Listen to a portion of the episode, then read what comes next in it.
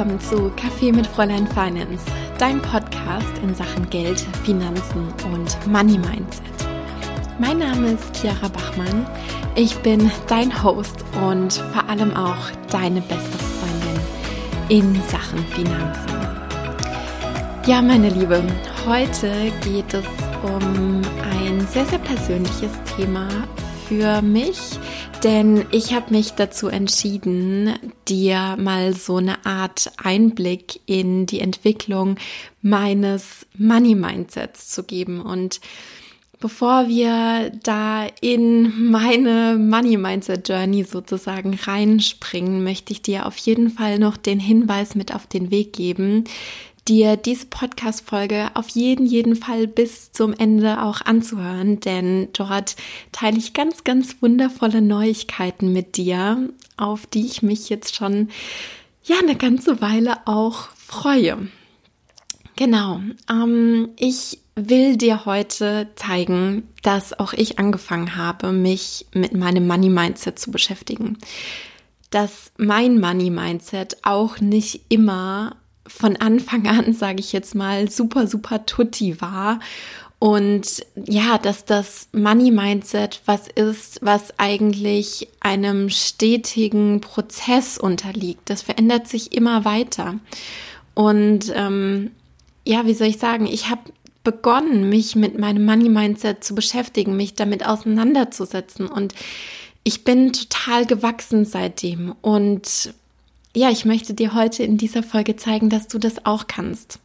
Wie gesagt, das ist was, was im Leben mitwächst und was sich stetig verändert, weil man stößt ja auch im Leben immer wieder auf neue Herausforderungen und ja, dann bedarf es für eine neue Herausforderung eben auch wieder eine andere Art von, von Money Mindset oder eben dein persönliches Money Mindset in weiterentwickelter Form sozusagen. Und ich denke, das ist auch absolut okay so. Weil das bedeutet, dass wir da eben auch immer wieder auf ein neues Level kommen.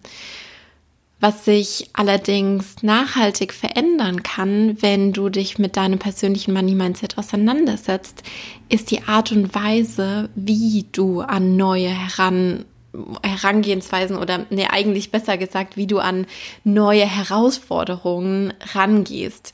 Denn wenn wir ja, vielleicht da noch ganz am Anfang stehen und dann irgendwie eine Herausforderung in Sachen Geld und Finanzen auf uns zukommt, dann sind wir da vielleicht so ein bisschen panisch und denken uns, oh mein Gott, wie soll ich das jetzt nur meistern? Und je weiter wir da kommen und je weiter wir auch kommen in Sachen Money Mindset, deswegen, ähm, desto leichter werden uns auch ähm, neue Herausforderungen fallen, dass wir einfach dann sagen, ja, okay, ich stehe da jetzt vor einer Herausforderung, aber ich weiß auch, dass ich ähm, die Möglichkeit habe, das zu meistern, dass ich das schaffen kann. Genau. So viel vielleicht mal ähm, vorneweg. Und jetzt würde ich einfach mal reinstarten. Und ähm, ich sage es auch ganz ehrlich, wie es ist. Diese hauptsächlichen Punkte oder diese Meilensteine, die habe ich für mich im Nachhinein so rekonstruiert, als ich ähm, ja, als ich mich mit meinem Money Mindset beschäftigt habe. Das war nicht so in dem Moment, dass ich mir dann dachte, krass, das ist jetzt ein neuer Meilenstein in Sachen Money Mindset und ich stehe da jetzt vor einer Herausforderung und ich kann das jetzt meistern. Nein, das kristallisiert sich ganz, ganz oft ähm, erst im Nachhinein raus. Aber je bewusster wir mit dieser ganzen Sache umgehen und je bewusster wir ähm, dort werden, desto leichter fällt es uns auch ähm, dann unmittelbar in einer Situation zu oder festzustellen, eigentlich eher gesagt, dass wir da jetzt gerade wieder vor einer her neuen Herausforderung stehen und dass wir diese Herausforderung auch als Chance sehen können. Genau. Ja, also wie gesagt, ähm, ich vermute sehr, sehr stark, dass meine ganze Reise mit dem Thema Geld und Finanzen eigentlich damit begonnen hat, dass sich meine Eltern getrennt haben, als ich acht Jahre alt war. Und das ist ein Erlebnis, was sehr, sehr einschneidend war in meinem Leben, was ich im Nachhinein aber als ja auch als tolles Geschenk sehen kann, weil das auch dafür gesorgt hat, dass ich diesen Weg eingeschlagen habe, wie es jetzt letztendlich war. Und eins kann ich schon mal sagen, und zwar, dass ähm, ich wahnsinnig glücklich bin mit dem Leben, was ich aktuell leben kann. Und ich bin unfassbar dankbar dafür.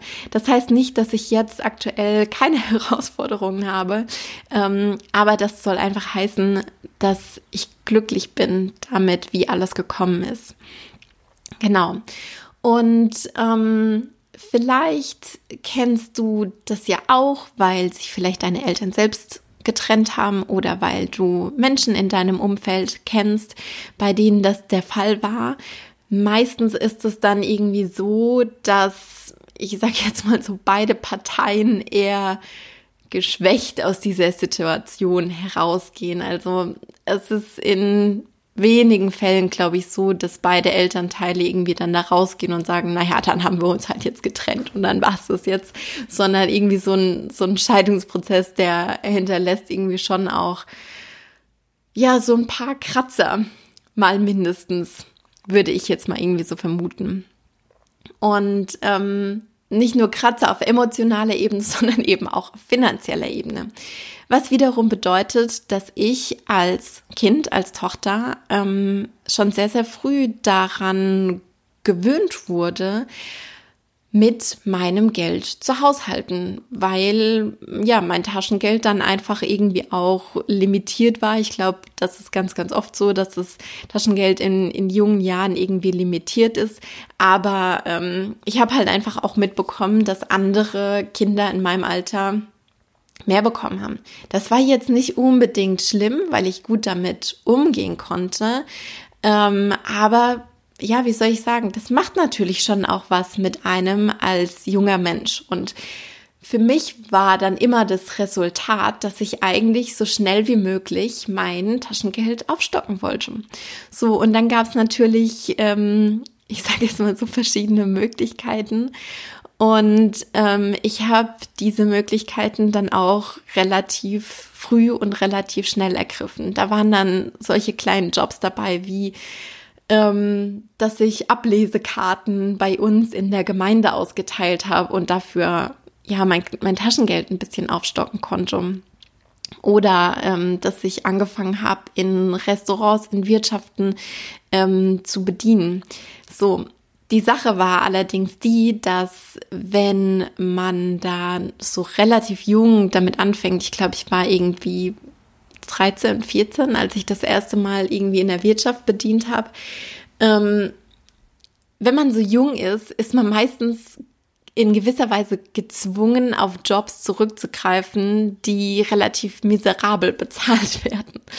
So, und ähm, das hat natürlich dann eben auch dazu geführt, dass ich auch in verschiedenen Jobs, also was weiß ich, in Wirtschaften, wie gesagt, bei einer Eisdiele und so weiter und so fort, dass ich dort gearbeitet habe, aber dass mein Stundenlohn einfach echt mies war.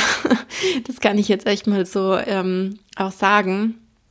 Und das hat für mich so ein bisschen den Kratzer hinterlassen, dass es echt nicht einfach ist, Geld zu verdienen und dass, ja, das manchmal auch mit unangenehmer Arbeit zusammenhängt und ja, dass es einfach nicht so easy irgendwie ist. Und ich habe mich aber da, da durchgeboxt, weil ich mir gedacht habe, na, nee, mir, mir gefällt es, wenn ich da mehr Geld zur Verfügung habe.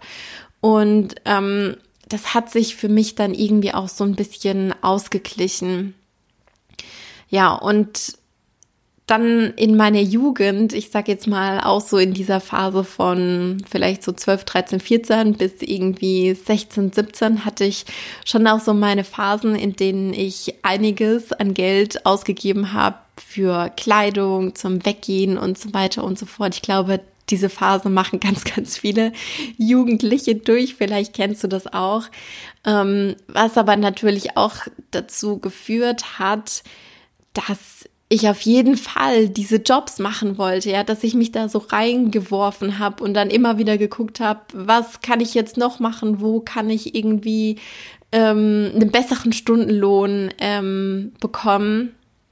Und ähm, mir wurde dann auch relativ bald, sage ich jetzt mal klar, dass ich nicht mehr weiter in, in der Gastro arbeiten will. Und ich habe dann angefangen, mir erste Jobs in, ich sage jetzt mal, solchen Lädchen zu suchen, sagt man bei uns ganz gerne. Also in Geschäften, wo so ein bisschen Deko, Material und so weiter und so fort, so ein bisschen Schnickschnack einfach verkauft wird. Vielleicht weißt du, was ich meine.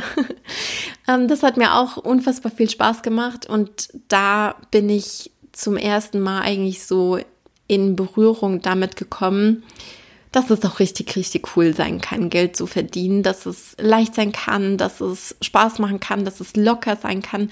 Trotzdem war das bei mir natürlich alles immer neben der Schule, was irgendwie dazu geführt hat, dass ich irgendwie am Mittwochnachmittag dann im, im Lädchen stand und ähm, ja dann irgendwie abends meine Hausaufgaben gemacht habe oder solche Sachen und dann am Wochenende irgendwie nochmal, was dann natürlich schon auch dazu geführt hat, dass mein eigener Zeitplan äh, relativ tight war. Und ähm, ich bin unterm Strich aber auch sehr dankbar dafür, weil da habe ich schon in echt jungen Jahren gelernt, was Zeitmanagement bedeutet und was auch der Wert von Geld ist unterm Strich. Ja genau, das, das wurde mir dann natürlich schon ähm, auch klar.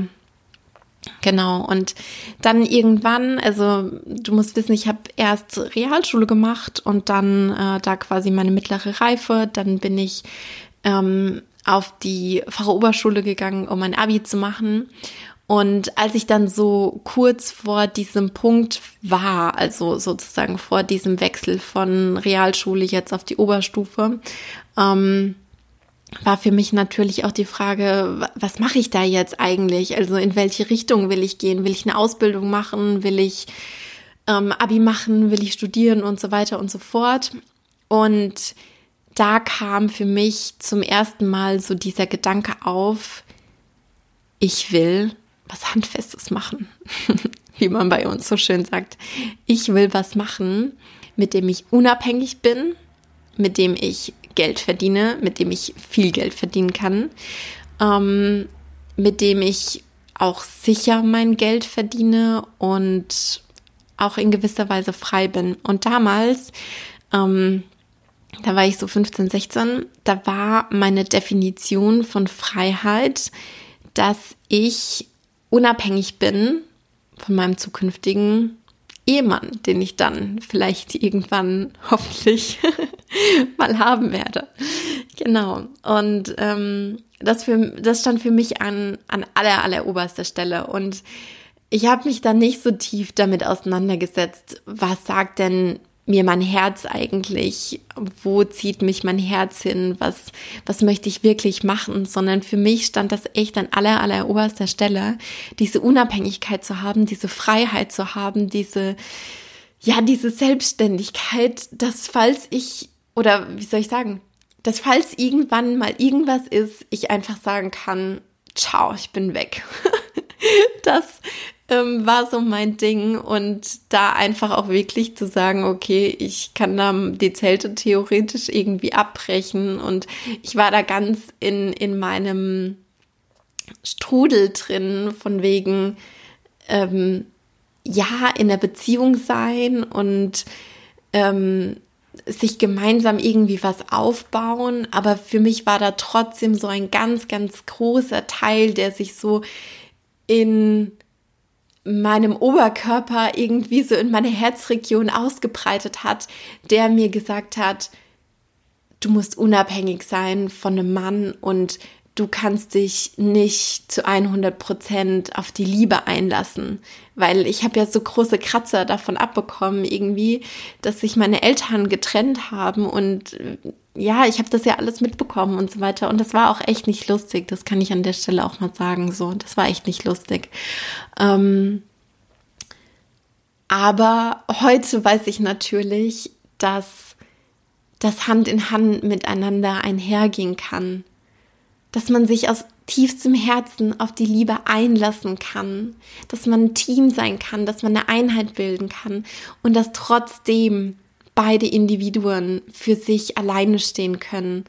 Und das ist, wow, das ist so ein unfassbar großes Learning, was ich da wirklich auch in mein Herz reinlassen konnte, das hat für mich meine, meine ganze, jetzt bin ich hier ans, ans Mikro dran gekommen, weil ich hier mit meinen Händen rumfuchtel, weil das so emotional ist auch für mich. Ähm, ja, wie, wie soll ich sagen? Also das, das war für mich echt eine, eine große, ein großer Gamechanger irgendwie, das auch zuzulassen und das auch in mein Herz zu lassen. Und das möchte ich hier auch nochmal ganz klipp und klar rausstellen, ja. Nur weil es bedeutet, oder eher andersrum gesagt, wenn es bedeutet, dass wir Frauen uns unabhängig und, und frei und sicher aufstellen, ähm, im Sinne von, wir vertrauen auf uns selbst, wir vertrauen auf unsere eigenen Fähigkeiten, bedeutet das nicht gleichzeitig, dass wir uns nicht auf die Liebe einlassen können. Und das möchte ich da nochmal ganz, ganz elementar rausstellen, weil ich das einfach weiß, dass das funktionieren kann. Ich liebe das in meiner aktuellen Beziehung. Was heißt in meiner aktuellen Beziehung? in der Beziehung, die, die ich führe und in der ich glücklich bin. So rum eigentlich gesagt. Genau. Und das möchte ich dir auch mit auf den Weg geben. Genau. So, jetzt ähm, gehen wir aber sozusagen den nächsten Schritt.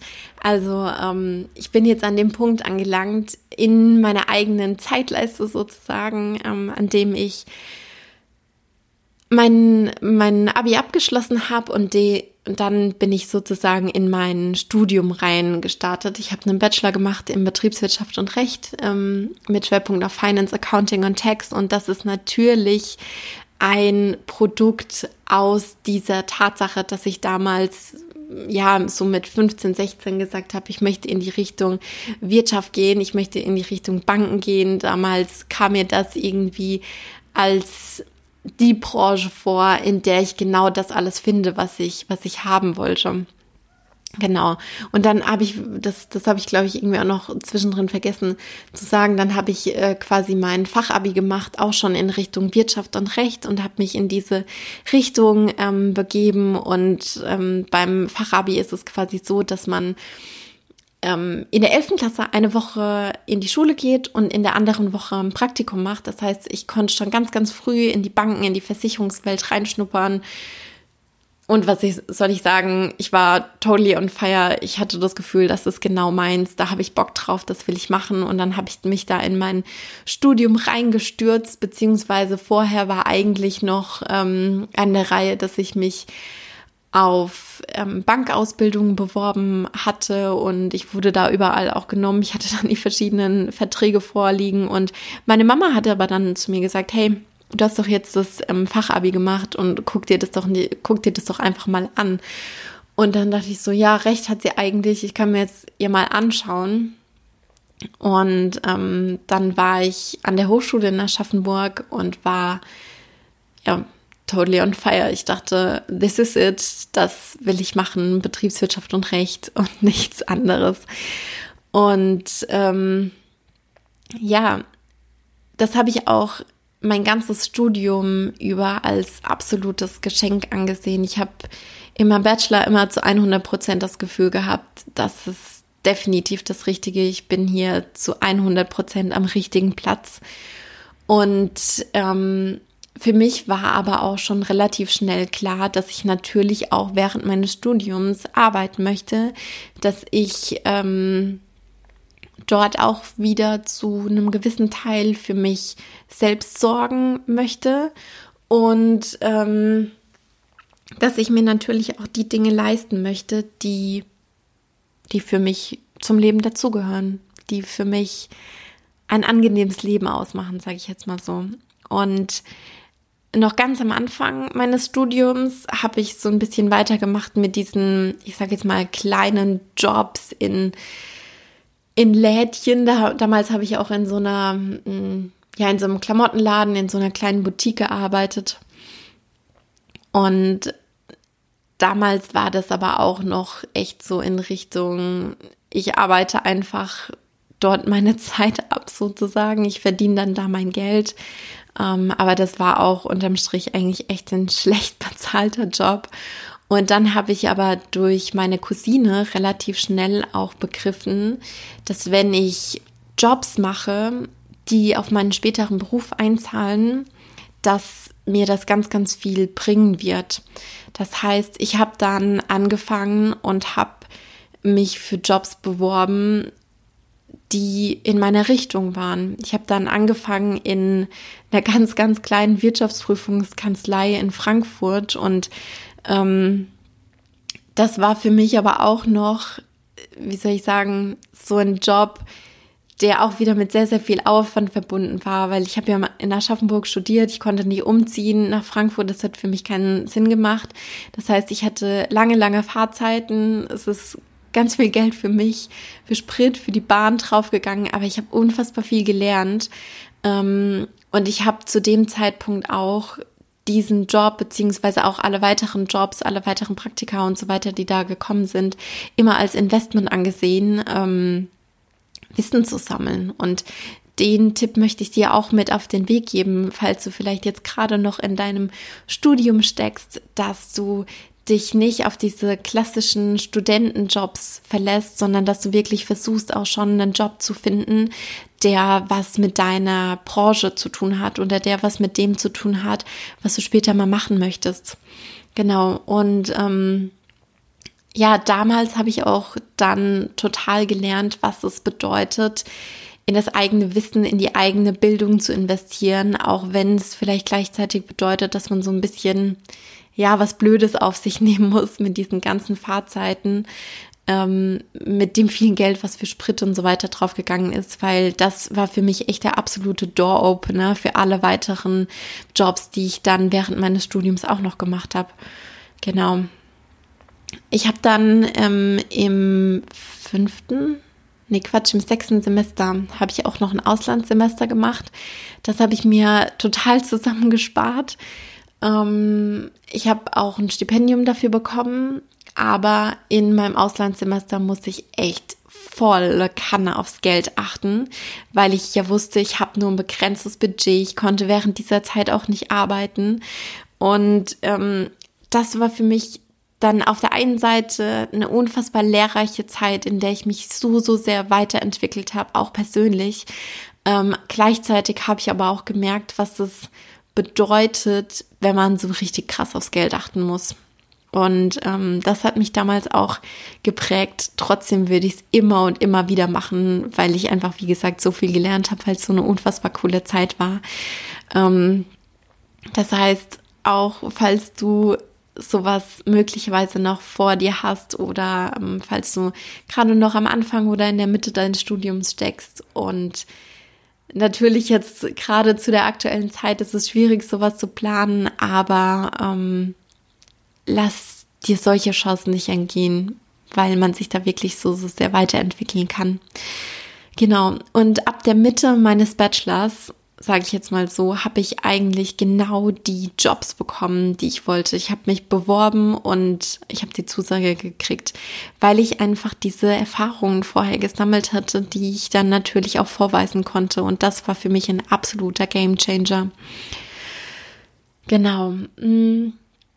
Für mich war dann auch ähm, im Laufe meines Studiums das Thema Beratung das Nonplusultra. Ich habe irgendwie gedacht, ich will da rein, ich will Consulting machen. Für mich war das irgendwie diese alles ist möglich Luft und die konnte ich dann auch schnuppern und fühlen. Und ich bin da mit den ersten Jobs in eine Welt reingekommen, die mich unfassbar fasziniert hat.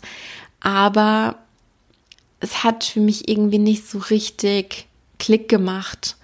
Und ich habe immer weiter gesucht nach dem Job, den ich eigentlich machen wollte.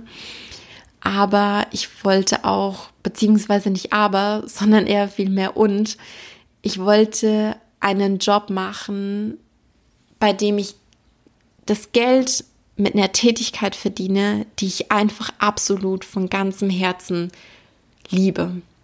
Das war für mich schon irgendwie immer klar und das hat auch dafür gesorgt, dass ich da so viel ausprobiert habe, dass ich da so viel getestet habe, weil ich diesen weil ich diese große Leidenschaft finden wollte. Und da war schon immer irgendwie diese Überzeugung, trotz diesen ganzen kleinen, ich sage jetzt mal in Anführungszeichen, blöden Jobs, die ich während meiner Schulzeit und Anfang meines Studiums äh, gemacht habe, trotzdem war da diese Überzeugung in mir drin, ich kann das finden. Das ist möglich, Geld zu verdienen mit der Tätigkeit, die man von ganzem Herzen liebt. Und es ist erlaubt, damit Geld zu verdienen und damit viel Geld zu verdienen. Das war irgendwie schon immer in mir. Und ja, da habe ich mich einfach, sage ich jetzt mal so, auf diese ähm, Reise begeben. Und wie gesagt, ich habe an diesen Satz geglaubt, Geld kommt durch die Freude. Und genau diesen Satz, den lebe ich ja heute auch. Und das ist so was Wundervolles. Genau.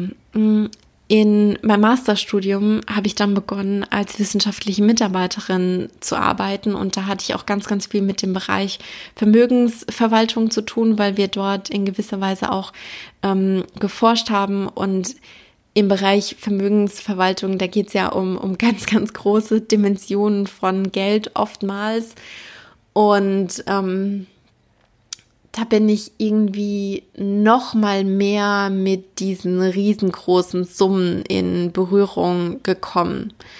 Und das war für mich auch irgendwie so, ich weiß noch nicht ganz genau, wo ich es für mich persönlich in meiner Reise einsortiere, weil es auch noch gar nicht so lange her ist.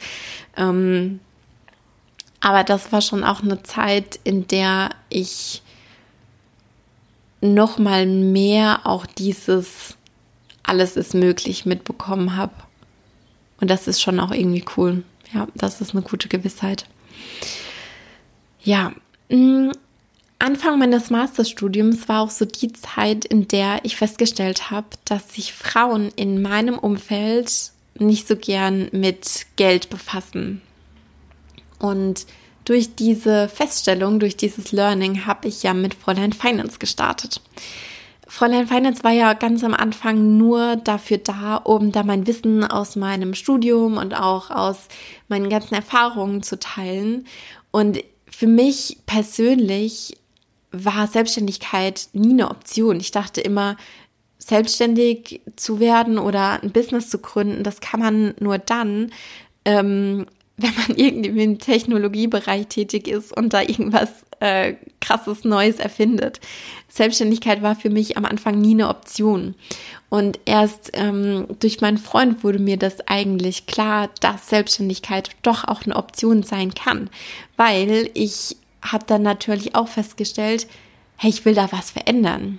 Ich will nicht, dass es so bleibt, dass Frauen sich nicht so gerne mit dem Geld beschäftigen, weil ich ja wusste, dass es so, so unfassbar wichtig ist, dass wir uns damit auseinandersetzen und dass wir uns auch zu einem gewissen Teil da unabhängig und selbstständig und frei aufstellen, weil ich natürlich auch weiß, was für ein wundervolles Gefühl das mit sich bringt und weil ich der ganz, ganz großen Überzeugung bin, dass du und ich und alle, alle weiteren Frauen da draußen genau das verdient haben, dass es jeder von uns zusteht. So. Und seitdem ich quasi beschlossen habe, da eine Selbstständigkeit draus zu machen, dass ich da, ich sage jetzt mal, eine Delle ins Finanzuniversum reinhauen will, seitdem hat sich mein persönliches Money Mindset auch nochmal komplett auf links gedreht, weil ich musste mich davon verabschieden, von diesem Gedanken, ähm, die Sicherheit, die durch dieses regelmäßige Einkommen sozusagen auf mein Konto kommt, ähm, wenn ich in der Festanstellung bin, die bestimmt meine innere Sicherheit. Ich weiß nicht, ob das jetzt klar geworden ist, aber für mich war natürlich auch ganz, ganz klar mit dem Geldeingang am Anfang des Monats Sicherheit verbunden. Ich glaube, ja, das macht das, das macht das auf jeden Fall klarer. Und davon musste ich mich verabschieden. Weil das ist so nicht als Selbstständige. Klar kann man natürlich in gewisser Weise da auch, ich sage jetzt mal, Liquiditätsplanung, Cashflow-Planung betreiben und das ist auch das absolute A und O. Das empfehle ich jeder Selbstständigen da draußen. Ähm, aber das ist einfach nochmal ein anderes Brett, als wenn man irgendwie vermeintlich denkt, okay, jeden Monat zum ersten kommt da die, kommt da die Kohle auf mein Konto. Ähm, und dadurch habe ich gelernt, dass wahre Sicherheit eigentlich durch uns selbst entsteht. Dass Sicherheit auch nur zu einem gewissen Teil durch Geld entsteht. Klar, ne, wie gesagt, durch einen gewissen Teil ist es schon so. Aber du kannst auch Hunderte und Tausende und Millionenfach Euros auf deinem Konto haben und dich in dir drin eigentlich nicht sicher fühlen. Ja, das war auch nochmal ein ganz, ganz großer Gamechanger für mich, weil, ähm, ja, weil, weil die Sicherheit, die müssen wir da einfach zu einem Teil auch loslassen. Und ich glaube, das ist auch wichtig, dass man sich dieses Geldmindset auch als Selbstständ äh, auch als Angestellte zu einem gewissen Teil aneignet, weil auch als Angestellter ist dieser Cashflow ähm, aus der Anstellung ja nur eine vermeintliche Sicherheit. Klar, in Deutschland haben wir da auch gewisse Strukturen und so weiter, dass man nicht sofort irgendwie rausgekickt werden kann. Aber trotzdem kann das natürlich mal passieren, dass ich meinen Job verliere. So, und ähm, wenn man sich dann da so arg dran geklammert hat, dann ist das, glaube ich, auch nicht zuträglich für das eigene Wohlbefinden, ja. Genau. Und was dann natürlich auch noch oben drauf gekommen ist, seitdem ich jetzt selbstständig bin oder seitdem ich mich damit auseinandergesetzt habe, seit ich da in diese Welt reingekommen bin, ähm, ist die Tatsache, dass es als Selbstständige nicht möglich ist, in den gleichen Zahlen zu denken wie eine angestellte Person. Wir müssen in viel, viel größeren Dimensionen denken weil wir natürlich für alles selbstverantwortlich sind. Wir sind selbstverantwortlich für unsere ganzen Versicherungen, wir sind selbstverantwortlich für unser Einkommen, wir sind selbstverantwortlich für unsere Zukunftsvorsorge ähm, und alles, was da sozusagen noch so weiter dranhängt. Wir sind selbstverantwortlich für unsere Steuern etc. pp. Genau, und deswegen darf man als selbstständige Person nicht denken, naja, als Angestellter habe ich Summe X verdient. Wenn ich das als Selbstständige verdiene, ist alles tutti. Weil ich verspreche dir, dann wird nicht alles tutti sein. Dann wirst du dich, ja, ich sage es mal so, dann wirst du dich da ordentlich einschränken müssen. Und wer will sich schon krass einschränken müssen?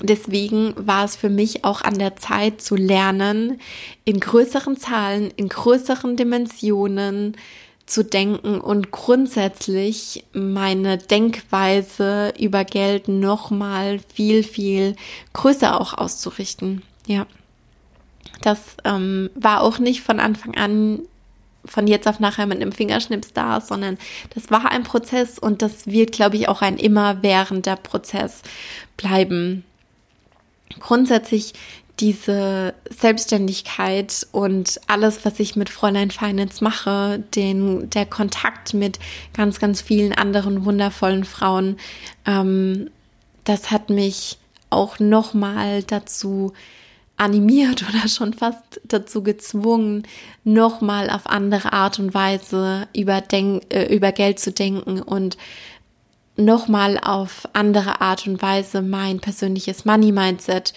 ähm, umzuprogrammieren und in größere Dimensionen zu bringen. Und ich muss auch ganz, ganz klar dazu sagen, ähm, dass diese Thematik Money Mindset für mich ganz lange nicht so arg zugängig war, weil wenn man so auf akademische Art und Weise über das Thema Finanzen lernt, dann ist die Psychologie des Geldes, außer man spezialisiert sich jetzt darauf, ähm, eher nicht so was, was man oder womit man in Berührung kommt, sage ich jetzt mal so. Ähm, das heißt, das hat für mich auch tatsächlich dann erst damit an oder damit begonnen, als ich mich mit Fräulein Finance wirklich tiefergehender beschäftigt habe und als ich mich damit beschäftigt habe, wie entsteht denn eigentlich ähm, die Art und Weise, wie wir mit Geld umgehen, wie entsteht das, wie wir über Geld denken, wie hängt das zusammen und so weiter und so fort. Und seitdem habe ich mich dann nochmal in ein ganz, ganz krasses ähm, Selbststudium sozusagen begeben und habe ja jetzt Anfang des Jahres äh, im März auch nochmal die Life-Coaching-Ausbildung ähm, begonnen, in der wir das nochmal auf einem ganz, ganz anderen Level behandeln. Ja, genau. Und so ist jetzt eigentlich mein persönliches Money Mindset entstanden, beziehungsweise so hat sich mein persönliches Money Mindset entwickelt. Und ich weiß auch, dass ich da noch lange, lange nicht am Ende bin, dass wir auch im Bereich Money Mindset, ich glaube, bis ans Ende unseres Lebens ähm, weitere Dinge lernen und erfahren werden, dass wir immer auch wieder vor neuen Herausforderungen stehen werden. Und ähm, dass wir dann auch die Erlaubnis haben, immer wieder weiterzudenken und uns weiter zu entwickeln. Und wenn du mich fragst, ist das sowas unfassbar Wundervolles und ich finde, das ist so ein Geschenk und ähm, dieses Wissen zu haben, dass da auch noch ganz, ganz viel im Laufe unseres Lebens auf uns wartet, das lässt mich so voller Vorfreude sein und das lässt mein Herz so viel höher schlagen, weil ich grundsätzlich auch so ein neugieriger und abenteuerlustiger Mensch bin und ja, das ist für mich einfach was ganz, ganz Cooles, was ganz, ganz Besonderes und ich hoffe, dass ich dich mit dieser Vorfreude darauf ein bisschen anstecken konnte und ähm, dass du auch Lust darauf bekommen hast, dich mit deinem persönlichen Money Mindset auseinanderzusetzen und dich da reinzubegeben und ähm, ja, dort auch die ganz, ganz vielen wundervollen Dinge rausgraben und erfahren möchtest, die dort auf dich warten. Ja, und genau jetzt sind wir eigentlich schon fast am Ende der Folge angelangt und ich habe ja eingangs schon gesagt, dass ich noch was ganz, ganz Wundervolles mit dir teilen möchte.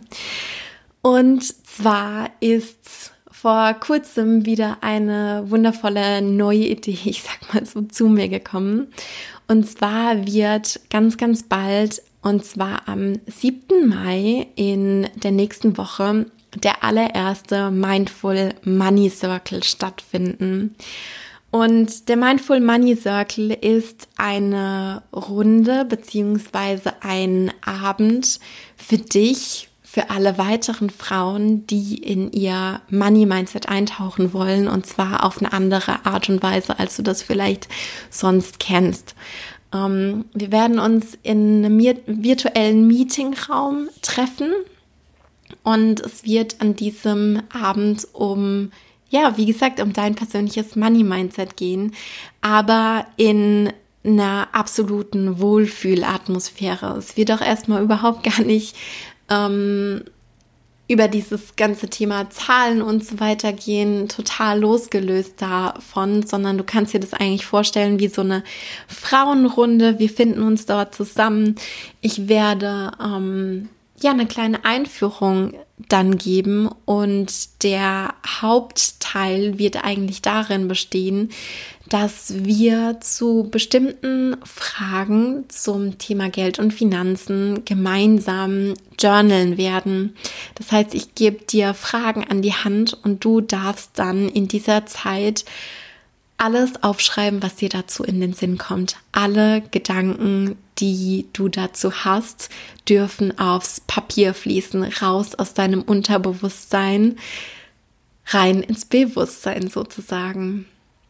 Und dann werden wir uns in dieser Runde von Frauen genau darüber austauschen, was dort alles passiert ist, was dir klar geworden ist. Du hast die Möglichkeit, Fragen zu stellen, ähm, gerne an die Runde, gerne auch an mich. Du hast auch die Möglichkeit, in einem kleinen, ja, Mini-Coaching sozusagen in der Gruppe nochmal von mir weitere Impulse zu deinen Themen zu bekommen. Und ähm, ja, das wird einfach eine ganz, ganz wundervolle Runde werden. Das wird Me-Time für dich, für dein Geld-Mindset werden. Du darfst zu dieser Zeit dir die Erlaubnis geben, über Geld nachzudenken, über Geld zu schreiben, über Geld zu sprechen, sich mit anderen über Geld auszutauschen. Und ja, das ist für mich einfach so ein absolutes Herzensprojekt. Ähm, wie eigentlich, wie eigentlich echt alles, was ich mit Fräulein Finance mache, ähm, weil ich gebe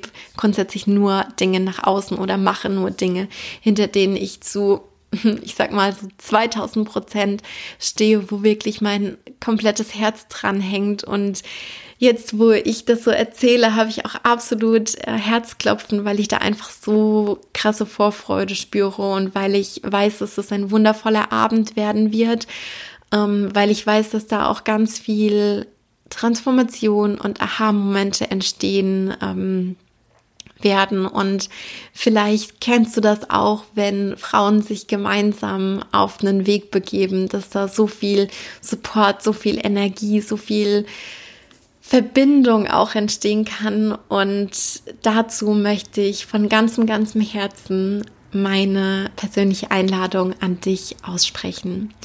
Wie gesagt, das Ganze findet am 7. Mai zum ersten Mal statt um 19 Uhr. Ich packe dir in die Show Notes auch nochmal äh, den Link dazu rein, wo du ähm, dein Ticket bekommen kannst, wo du dich dazu anmelden kannst sozusagen.